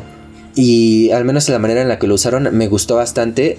Y la, segunda parte tiene todos estos elementos que la enaltecen, pero el villano no, yo al menos no lo siento más grande, más peligroso, no sé, eh, que es por ejemplo lo que vemos en el Into the Spider-Verse, ¿no? Que sí está presente Doctor Octopus, mujer, pero nunca en ningún momento es un, eh, es un villano principal. Ahí está. Sí, o sea, yo nunca he sentido a Octopus como un villano principal. Cumple su función. Creo que hicieron un buen trabajo haciéndolo un personaje completo. Tiene su historia, tiene sus motivaciones, tiene su conexión con Peter. Y al final te, te llega lo que le pasa. Te digo, creo que hicieron un buen trabajo con él. Pero el personaje como tal, desde su génesis, no siento que tuviera lo necesario para ser un, eh, un villano chingón, cabrón. Porque si te fijas, es una gran película, pero el Doctor Octopus jamás es nombrado como uno de los grandes villanos de las películas de superhéroes. ¿Te has dado cuenta? Sí, sí, sí. Ahí te va. Cuando empezaron a crear este guion y toda esta idea de la secuela, tenían pensado que los villanos fueran Connors, Black Cat y bueno, también pensaron en meter a Doc Ock, pero terminaron yéndose porque era el visualmente más atractivo. Solo por eso. Y sí, está mamón. Sí, sí, me mama. Esos pinches cuatro bracitos acá mecánicos controlados por Tomendi. Está muy chido. Sí, que es algo que hace mucho Raimi, el irse por lo visual. Y que vamos a ver más adelante. Y bueno, ya para ir cerrando, algo que me gusta también de esta película es los toques que tiene con, de conexión con los ciudadanos Peter. Porque vemos como los primeros esbozos en la 1, con esta escena que mencionábamos en el puente y todo esto. Pero es aquí en la escena del tren donde en verdad vemos a Peter conectar con los ciudadanos, porque al final de cuentas es por ellos por quien se la está jugando, por los ciudadanos de Nueva York. Y vemos que ellos lo reconocen y están y apoyan a, a Spidey y e están incluso dispuestos a sacrificar su vida. Que no dura tres segundos el sacrificio. Sí, los bota la Pero es algo padre, se me hace una buena escena de ver cómo conecta Peter con los ciudadanos que finalmente son a los que está protegiendo. Y que lo ven, güey, y ahí mismo mencionan, oye, tiene, no tiene más edad que mi hijo, hija, así. Porque saben que es un ciudadano, que pertenece a ellos, ven su identidad y aparte le dicen, no le vamos a decir a nadie. No hay pedo, tú tranquilo. Es un buen detalle Está de, cabrón. de conexión, de complicidad, de respeto. Es un, es un buen detalle. Me mama. Y para, o sea, ya lo mencionamos en la primera parte. Sam Raimi se conoce por sus. por estar vinculado con el cine de terror. La escena del quirófano, güey. No mames, a mí me, me- Yo me cagaba con esa perra escena al principio, güey. Porque se chinga, mata a todos los de. a todos los que están ahí en el quirófano.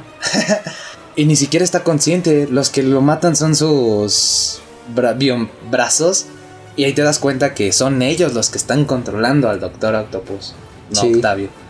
Que es justo lo que te decía. O sea, yo no sé cómo a estas películas les dieron el La PG-12, clasificación. PG-13. cuando literal lo único que le falta a la escena es la sangre como tal. Ajá. La sangre brotando. Pero está horrible, güey. Son muertes horribles. La enfermera aferrándose al Y al, piso, final, güey. No y mames. al final cuando ya hay el plano general de, de ya todos muertos en el piso y se levanta Octavio, es de, güey. Espérate manches". tantito, nomás va empezando. Es una gran escena. Sí, güey. Que es- eh, me gusta, me gusta que nunca deje de lado totalmente su Sus parte de terror, Sí. Raimi. Me gusta cómo lo incorpora porque tiene sentido, no se siente raro, no se siente forzado. Y por último, la película cierra en una nota más esperanzadora que la primera. Cierra ya por fin entregándonos lo que quisimos ver desde la 1, que es Peter en los brazos de, de Mary Jane. Y la vemos aceptar con, con. La vemos aceptar a Peter con todo lo que esto conlleva. Y ella misma se lo, se lo dice.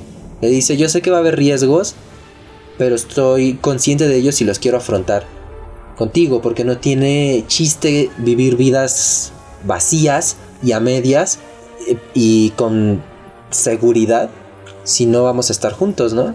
Sí, aparte vemos cómo sigue el trasfondo del Duende Verde. Porque le pide al Doc que se lo traiga a cambio del tritio, que es la, el combustible de su pinche artefacto este, que nunca sepa qué verga sirve, sino para estar chupando todo alrededor. Para generar energía, lo dicen. Ajá, al principio, güey, pero ¿cuánta puta energía crea? Nada.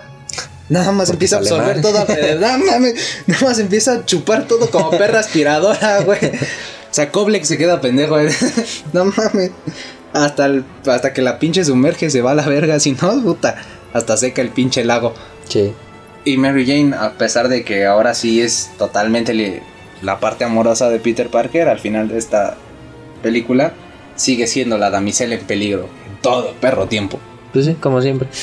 Por lo tanto, Spider-Man 2 es una gran secuela, una gran entrada en la trilogía y que eleva a la saga a nuevos niveles, que a lo mejor no tendrá el villano más popular del superhéroe o su némesis directo, pero hace un gran trabajo con los personajes y nos deja expectativos de la siguiente entrega.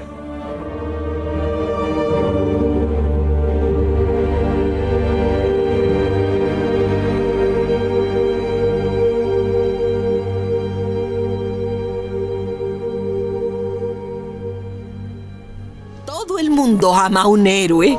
Se forman para verlos, aclamarlos, gritar su nombre y con los años relatan cómo soportaron horas de lluvia solo para ver al que les enseñó a resistir un segundo más. Me parece que hay un héroe en todos nosotros. Nos da fuerza. Nos hace nobles. Nos mantiene honestos y al final nos permite morir con orgullo. Aunque a veces haya que ser firmes y renunciar a aquello que más queremos, hasta a nuestros sueños. El hombre araña era eso para Henry. Se pregunta dónde estará. Lo necesita.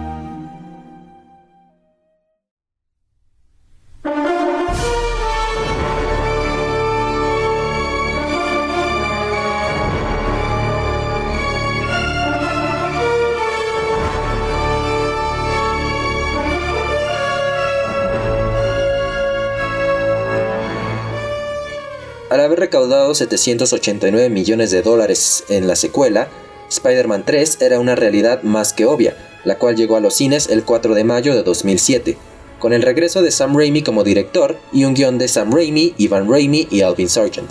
El elenco original regresó una vez más, ahora con la adición de Thomas Hayden Church como Flint Marco y Topher Grace como Eddie Brock. Esta tercera entrega cuenta la historia del aparentemente invencible hombre araña, quien se enfrenta ante una nueva cosecha de villanos, incluyendo al cambiante hombre de arena, y mientras los poderes del arácnido se ven alterados por un organismo alienígena, su alter ego Peter Parker lidia con su némesis Eddie Brock, al mismo tiempo que se ve atrapado en un triángulo amoroso.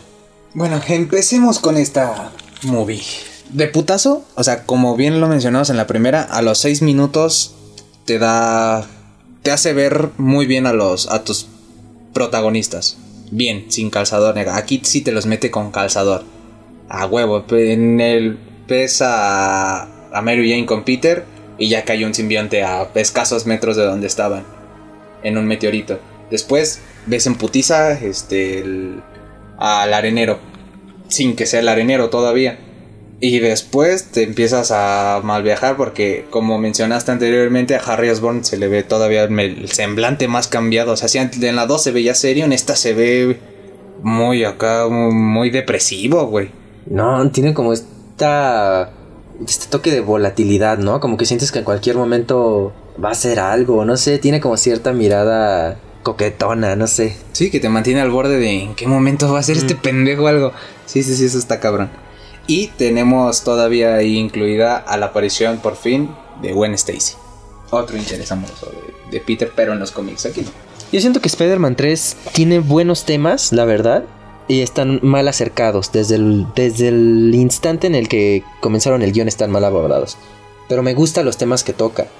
Me gusta que habla sobre los problemas, porque ya en la 2 vimos como este momento romántico de no importa, todo lo podemos juntos, etc. Y en esta parte es cuando ya tienen los problemas de, de tener esta vida doble, de que Mary Jane también tiene sus problemas, y, pero Peter pues siempre va a estar clavado en su pedo de ser el hombre araña, los temas de venganza que toca con el hombre de arena. Es decir, tiene buenos temas, mm, tiene temas que me agradan, pero que simplemente están mal abordados y que tal como está planteado el guion, no había por dónde acercarse. Es- No. des- desde, desde la planeación del proyecto, no, simplemente era, era, había que reformular de cero. Sí, no, porque hubiera estado todavía mejor si se enfocaran solo en un villano y meter otro, pero no, no tan cabrón, pero más o menos que esté ahí presente. Porque ya tienes, o sea, construido como tal, ya está el hijo de Duende Verde. Así, sin que metieras más desmadre ni nada. Ahora sí se pudo haber tratado solamente por venganza y, güey, quedaba perfecto. Pero aquí te quisieron meter a huevo a Venom, te quisieron meter a huevo a Sandman y no supieron qué hacer con eso. Tenían tanto que dieron tan poco. O sea, la expectativa estaba muy alta. Si Spider-Man 1 la de- dejó la varita alta, Spider-Man 2 la superó todavía. Y Spider-Man 3 se fue a la verga, güey. Sí, justo, justo eso estaba pensando que por lógica, por desarrollo natural, tu héroe de ca- perdón, tu villano de cajón era el hijo del Duende Verde. Ya no había más a dónde irse, no había más postergación. Después de la 1 y la 2, era el momento exacto donde surgía el, hijo del Duende Verde y podías hacer algo con el personaje. Y es, es lo que pasa en la película, sí lo usan, pero después, como dices, pues tienes estos otros dos cabrones que simplemente no, no pueden usar ah, en su totalidad. Que es lo que pasa, te digo, con este tipo de villanos que simplemente son secundarios, no, no tienen la, importancia suficiente o la profundidad suficiente para ser protagonistas, que es lo que pasa sobre todo con el hombre de arena. Venom sí tiene mucho más, pero el, el hombre de arena simplemente no. Sí, y lo quisieron humanizar aquí, como metértelo de, ah, no mames, es que pobrecito, es que este güey no es malo, pero, pero está aquí por esto, tiene sus razones, sus motivos, compréndelo, no mames, está chiquito, pero pues nada, güey, nada, nada. O sea, es sí- que es que todo se siente forzado. Sí. Es lo que tiene la película, todo todo se siente forzado. Machín, porque bien hubieran rescatado esa idea de el hijo de Duende Verde y Venom, ya después meterlo. Y no mames, hubiera estado bien verga, porque hubiera tenido, ahora sí, hubiera estado solo en los putazos Peter Parker contra ellos dos. Y ya después que el hijo de Duende Verde tuviera esta como... Que tenga esta redención y poder echarle ya después la mano por lástima a Peter o por el pasado, la amistad, lo que quieras. Echarle la mano contra Venom. Pero no mames, el Duende Verde, que es el Duende Verde, ¿eh? el arenero aquí termina sobrando, la neta. Es que como bien decías, es poco profunda, es lo que tiene. Después de todos estos temas que tocan la 1 y la 2, esta se siente poco profunda. Y es que quiere hacer tanto que hace poco, como bien decías. Y es que creo que va desde el hecho de que los villanos no tienen la misma conexión con Peter. Sí quieren hacer algo similar con el hombre de arena, pero es hasta la hora o los 50 minutos donde nos enteramos que tiene algo que ver con Peter. Tienen motivaciones muy superfluas, muy por encimita. Realmente los villanos no son interesantes. El único que tiene más que, que conectar ahí es precisamente Harry. Sí, porque él es el que desde un inicio tiene un vínculo. Aquí a huevo quieren meterle el vínculo al hombre de arena. Ok, Eddie Brock sí lo tiene porque es esta rivalidad. Pero te digo, es laboral. superficial. Es Ajá, como, es- ah. y es laboral, o sea, es rivalidad, pero con Peter Parker. No tiene nada que ver con Spider-Man, más que las fotografías y ya. Pero de ahí en fuera, o sea, todas sus Que hasta bien Peter. enfermo el Eddie, ¿no? Porque según el Sí, pendejo ya se iba a casar con, con la Gwen Stacy y no sé qué. Y en una escena ella le dice, güey, solo salimos por un café una vez. Exacto, no mames. Y, y el güey ya le diciendo a su papá, ah, es que sí, ya nos vamos a, a casar, ya es mi novia y no sé qué. Pss, Güey, relájate. Tocando esa escena, no mames, parece que la grúa nada más está dedicada para chingarse a Gwen Stacy, güey. Las tres veces que pasa por el perro edificio, nada más pasa cerca de Gwen Stacy. Y en la última está a punto de tirarla a ella, nada más. Ahora, eh, vamos a decirlo bien claro. En esta película Peter es un puto asno. O sea, es un asno completo. Y nunca te dan un- una explicación por qué. Nunca le dan eh, motivaciones o siquiera una redención decente. Solo es un puto asno. O sea, él, él intenta, entre comillas, ser un buen novio con Mary Jane. Pero a final de cuentas nunca se calla y la escucha. Nunca se pone en sus zapatos. Nunca, nunca se queda callado y simplemente le dice te entiendo. Y ya, eso era todo lo que necesitaba hacer. Y él siempre tiene como esta necesidad de decirle, sí, yo te entiendo, es que cuando el hombre araña, ah, sí, es que yo cuando una vez, desde ahí, ya es un asno, es un asno el güey. Nunca entiende lo, lo más sencillo que es simplemente escucharla. Para seguirle, es eh, pasa todo esto del beso con Gwen Stacy. Y eso era antes de que tuviera siquiera el simbionte. Güey, ahí ese güey le pidió el beso. Te digo, Eso es que no es un puto asno en esta película y O nunca sea, te no sé, explican por qué. No sé, no sé por qué se sorprende que Mary Jane lo haya Ajá, mandado a la verga. Que cuando ella se empieza a distanciar es como de, pues sí, güey. No mames, besaste a otra hija de su puta madre frente a mí. Está bien que seas Peter acá en la verga y tu alter ego. Pero no, hasta ya se lo pregunta, ¿quién la besó? ¿Peter Parker o Spider-Man? Y el pendejo, ¿cómo? Pues ¿cómo que cómo? mames. Hasta el pinche mesero francés, güey, agarró de huevos, güey, no mames. Sí, y, y- y todavía después cuando ya tiene el simbionte, va y le, va y le baila en sujeta con la chuletota de, De Gwen güey, güey. Stacy. Ese de la piernita. shh. O sea, es, es un asno. Simplemente no, no alcanzas a conectar del todo con Peter en esta película. Güey, le mete un putazo, no Le mete un putazo, güey. putazo, Y ahí, ese, ese- es el no. momento en el que todo el cine se queda callado. Sí, es como. No mames, no, no, no. Desde ahí, hasta- a- así como ese güey cayó, le cayó el 20 en el momento en el que le pega, que no le tuvo que haber pegado, güey. No mames. No mames. Se hubiera retirado con ese bailecito que estuvo cagado. Que justamente eso, es que parece que disco rayado, justo eso iba. Sí hemos dicho lo que está mal y muchos han dicho lo que está mal. Y sí, no está a la altura, bla, bla, bla. Pero güey, al final de cuentas es una película entretenida. No, eso no se le puede quitar Ah, en sí, ningún no. momento. Es una película muy entretenida que tiene momentos que te hacen reír. Yo, muy personalmente, no veo mal esta escena donde él baila y se hace emo según él. Porque va muy a tono con la trilogía. Pues, no le puedes pedir demasiado porque la película siempre ha sido muy... La, perdón, la trilogía siempre ha sido muy juguetona. Siempre ha sido bromista. O sea, ¿qué, por, qué, por qué a la gente le, le molesta mucho el bailecito de Peter y el que se ponga coqueto con su copetito emo? Güey, así siempre ha sido la trilogía de, de Chusca. Y sí, o sea, yo sí, yo siento que la gente se fue como por la secuela, ¿no? Que aborda como temas un poquito más seriezones. O sea, sigue estando el tema cómico y está muy bien estructurado. Y esta, está fo- yo lo siento un poco más forzado. O sea, la 2 lo tiene bien y te lo planta y los chistes y todo lo que quieras está bien, bien puesta, donde sea. Pero esta sí lo siento uno que otro más forzado de güey, el copete sí es como de no más. ¿Sabes algo que me encanta? Que al fin le tiró los perros a la secretaria de JJ Jameson. Güey, está bien bonita Elizabeth Banks en el papel de la secretaria. Y después de tres películas se me hizo ver que le echara los perros. ¿Viste? Puedo tomarte fotografías si quieres. Peter Parker. Señorita, no le estoy pagando para que haga eso. Es una gran escena, porque aparte. Porque aparte sí le mueve el tapete. O sea, sí.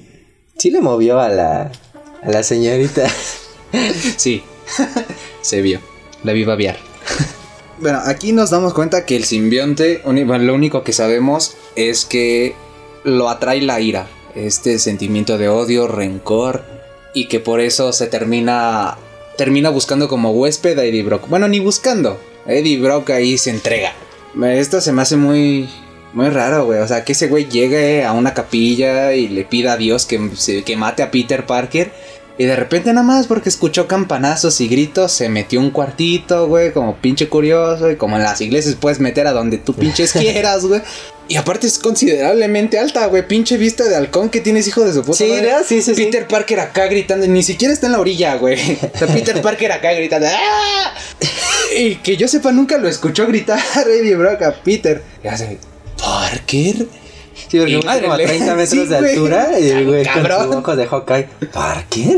Sí, no mames. Y ahí nos damos cuenta de una debilidad del simbionte, que es el sonido.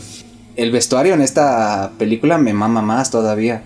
¿El diseño de traje? Sí, güey, el trajecito negro de Peter Parker está bien ver. Siempre fui fan de ese traje, güey.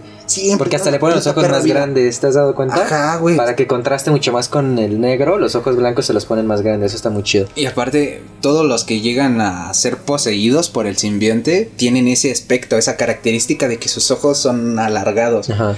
Todos los demás tienen esas líneas características, excepto Pity, porque pues carajo es Peter Parker. Bueno, es Spider-Man que diga. O sea, respeta bien todo el semblante y todo. Lo que nunca deja claro es cómo verga apareció el traje oscuro. Se le monta nada más mientras usa el traje Peter. Y ya después en otra escena vemos que está el traje normal y aparte metido en un baúl Ajá. el traje oscuro. O sea, ¿qué pedo? ¿De dónde verga? O sea, nada más lo absorbió y tomó la forma. Y aparte, o sea, yo entiendo que las aumenta la, todavía más las habilidades de Peter Parker. Ah, sí. Porque pues, él ya está acostumbrado a manejarse y acá y, y chingón, ¿no? Pero Eddie Brock, ¿qué pedo? Ese güey no sabía nada, güey. No sabía más que tomar fotos, güey. ¿Qué pedo? Sí, porque es un castroso, O sea, un se le- se pedorro, nunca hace nada. se quedan y de repente ya es un chingón.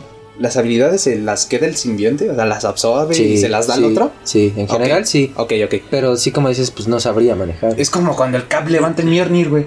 ¿Cómo mierda sabe que nada más haciéndole así ya dispara un puto Ay, rayo? pero Cap, güey, es Cap. Ah, es Chris es Evans.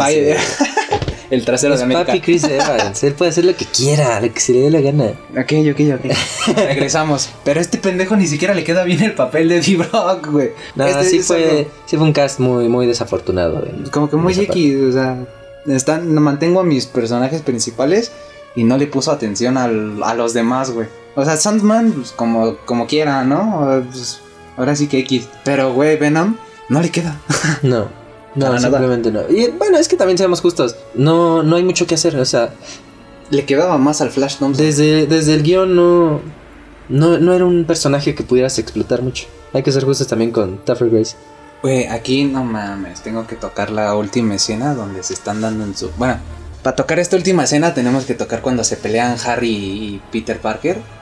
No mames, güey, ahí se sacan todos, se dan hasta por debajo de la lengua, tanto emocionalmente. Que es algo que querías ver, ¿no? Porque Sí, Harry siempre le está, está cacheteando sí, a Peter, siempre le está recriminando. Y tú como audiencia sabes qué pasó, pero no puedes hacer nada. Y entiendes también por qué Peter no dice nada. Pero en esta escena hay que ser muy honesto, sientes algo de, de alivio cuando ves que se la regresa, sí, que le dice, sabes que ya estoy hasta el huevo, yo no maté a tu jefe y solo eres un niñito meco buscando su aprobación. Y la neta ya ábrete a la verga. Papá ni te quería la verga. Pa Sí, pronto, sí, sí, sí. pronto. No mames. Tu papá hubiera adoptado un perro. Así, güey. Así, güey. Antes que cuidarte Sí, no mames. Dijo, es, es más, del putazo que te borró la memoria me cae de huevos que ni te iba a ver. Así. que güey, Sí, todo sí, está súper sí. chingón. Cuando dices, ay, odio estas cosas. Mamá, pinche vergazo que se da, güey. Ay, neta, si no, si no tuviera como tal el, el suero del duende verde, ni de pedo la contaba Osborne, ¿eh? No. Pinche vergazote que se mete. Siempre está metiendo No padrazos. mames. Y aparte, en esta, güey, cuando le regresa la pinche. Bueno, re- retomando la escena de los putazos entre ellos dos. Cuando le regresa la pinche calabaza, no mames, güey. Sí, No sí, mames. sí. Otra cosa que no me queda muy claro, ¿qué tan letal son esas madres? En la primera entrega vemos cómo desintegra Yo completamente. creo que depende del tipo de calabaza, ¿no? Ajá, ok. Tenemos a las que desintegran, las voladoras con, con ojivas y las que te queman media cara o cómo. Sí, sí. Ah, Explosivas, desintegradoras y navaja. Va, va, va. Podrían ser esos tipos de calabaza. Pero, güey, no mames. Y aparte se va como si nada, bien Ajá, victorioso, eh, con la explosión atrás. Y todavía después echa su bailecito y... No mames. Es valiendo, es valiendo. así, güey. Mames. Y la neta, eh, hay que ser muy honestos cuando eres niño y Peter abre los ojos en su traje negro y suena el puto temazo, ta ta ta ta ta, ta, güey. ¿Dónde ¡Qué estoy? escena, güey! Ay, no mames. Podrá tener todos los errores que quieras, pero como decíamos, la película es súper entretenida y por ver esa escena de morrito en el cine, vale todo, vale todo, todo, todo, todo. Aparte, al final obtenemos esta redención del Duende Verde, güey. No mames. Lloré, güey. Pero creo que podemos reconocerlo. La película intenta dar este mensaje justo de perdón y redención y dejar ir la ira. Porque es precisamente lo que hace con, Pete- con Peter y con Harry. A él a perdonar al hombre de arena y Harry al perdonar a Peter. Que en realidad Peter no hizo nada. Pero bueno, eh, eh, hay este mensaje de perdón. Pero por lo mismo de que la película es muy hueca, muy poco profunda, la verdad se siente muy débil el- la enseñanza que tiene al final, a Yo- comparación de las otras dos. Yo creo que al final como que entendió, ¿no? Que si su papá, al querer matar así al hombre araña, lo lograra, igual se lo carga a la verga, güey, porque lo tiene escasos metros. Si le da el aerodeslizador, ¿Sí crees? también le daba al duende verde, güey. Pues no mames. ¿Qué pedo? O sea, estaban en la misma dirección. Porque aparte iba toda la perra Sí, güey. No mames, antes si no se llevó la puta pared porque eran cimientos, yo creo. Pero no mames. O sea, antes no lo partió en dos. Tam- exacto, güey, no Sí. mames. O sea, güey, ¿en qué cabeza cabe? ¿En qué Güey, cabeza estaba enchilado, estaba caliente, pues en ese momento no piensas. Ah, bueno, ok, lo activas mientras, mientras está tirado en el suelo. Ahí eso está bien porque hubiera quedado clavado. Nada, pero él sí se va levantando cuando le está hablando. Ajá, se va levantando y es cuando esa mierda se bota, lo esquiva Peter y a la verga se lo lleva. En corto, o sea, no, no, no le da ni siquiera tiempo como de, ay, lo esquivo me muevo tantito. No, güey. Así como lo esquiva Peter, ¡pum! se lo lleva a la verga. Nada más dice, oh. No le digas a Harry, sí, güey. No le digas a Harry. Y se muere a la verga. No mames, se los había ensartado a los dos. Ah, bueno, eso es algo que quería sacar de mi sistema.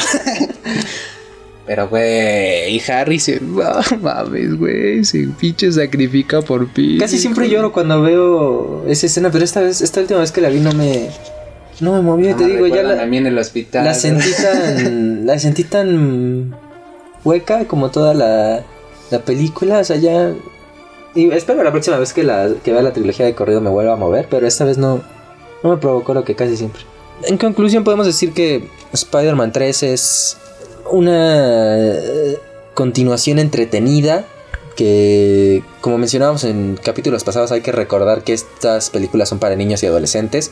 No hay que exigirles cosas que no van y hay que tener siempre bien presentes nuestro papel como ya adultos al ver este tipo de películas. Es entretenida, es apta para niños, lo- es divertida cuando eres un niño. Yo recuerdo que me divertía muchísimo, me entretenía mucho Visualmente es hermosa. y que pues a lo mejor defrauda temáticamente, narrativamente en comparación con las anteriores, pero que hay mucho más que rescatar de lo que la mayoría de la gente le da crédito. Sí, más que nada porque aquí te demuestra más que la tía May es amor.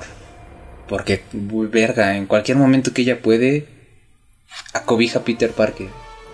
Hasta llama- la llamó por teléfono, lo escuchó angustiado y se fue directo a su cantón, güey, a ver qué tenía. Que le eche estos comentarios pasivo-agresivos de, mmm, bonita casa, eh", Ajá, pero, Pensé que la había remodelado, ma, tu chiquero. Haga así, pero está bien, está bien, fue a verlo, fue a verlo. Siempre podemos elegir hacer lo que es correcto, no por porque tu situación sea la más culera de todos, te vayas a dedicar a robar, a hacer chuches o lo que quieras. Siempre se puede elegir el camino correcto a pesar de todas tus adversidades. Que te digo, es lo que se ve reflejado en la historia tanto de Harry como del hombre de arena. Y que pudo haber cerrado bien rico la, la película, pero por tener tantas bolas en el aire, no, no, no pega como debía pegar.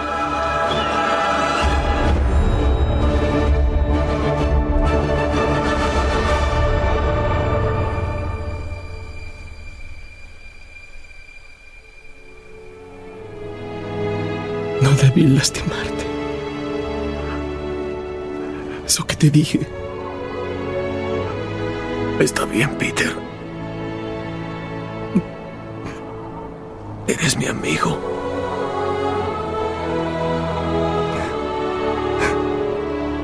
Mejor amigo.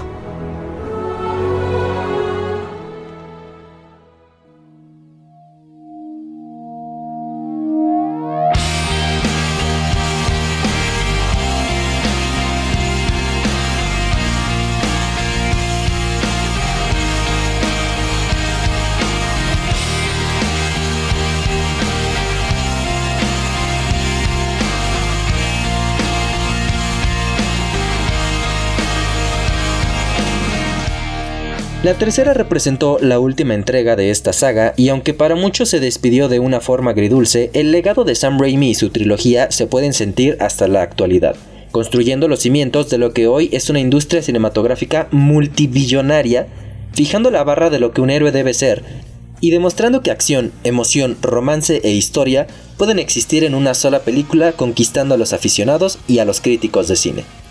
Recuerden que si quieren hacer todas las acrobacias del buen Spidey, duerman bien, hagan ejercicio y coman todos sus vegetales. Mi mamá siempre me dice eso y yo nunca le había creído.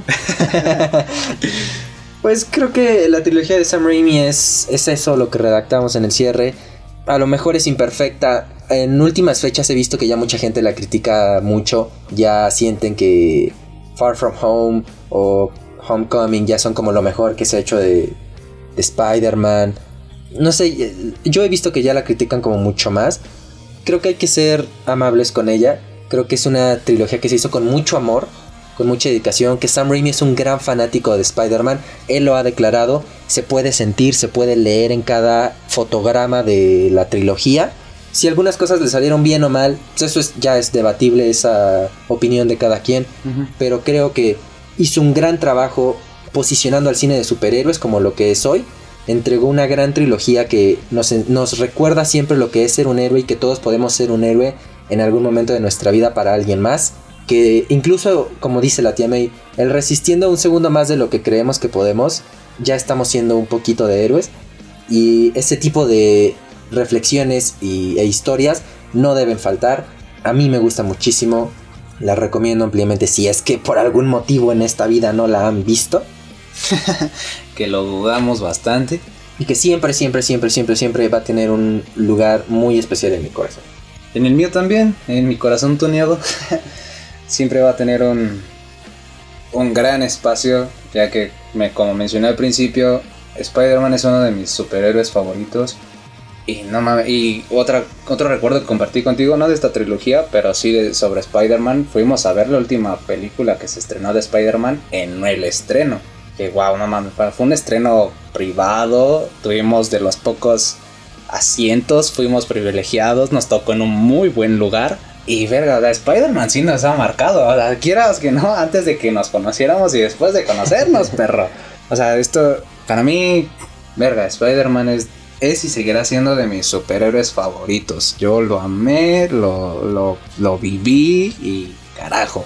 No tengo otra forma de cerrar este episodio más que vean, vean esta hermosa trilogía que es toda la esencia que puede ser el origen de este superhéroe. Amigos, muchas gracias por habernos acompañado en este episodio especial de El Último Videoclub.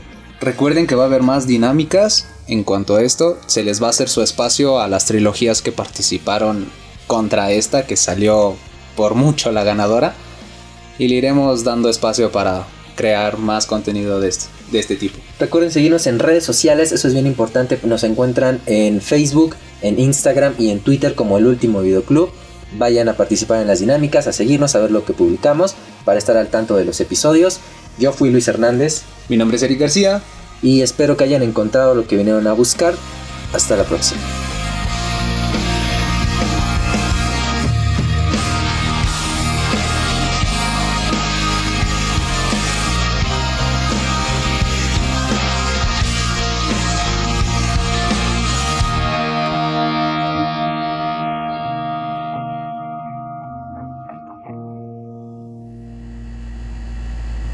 Gracias por su preferencia. Lo esperamos muy pronto en el último videoclub.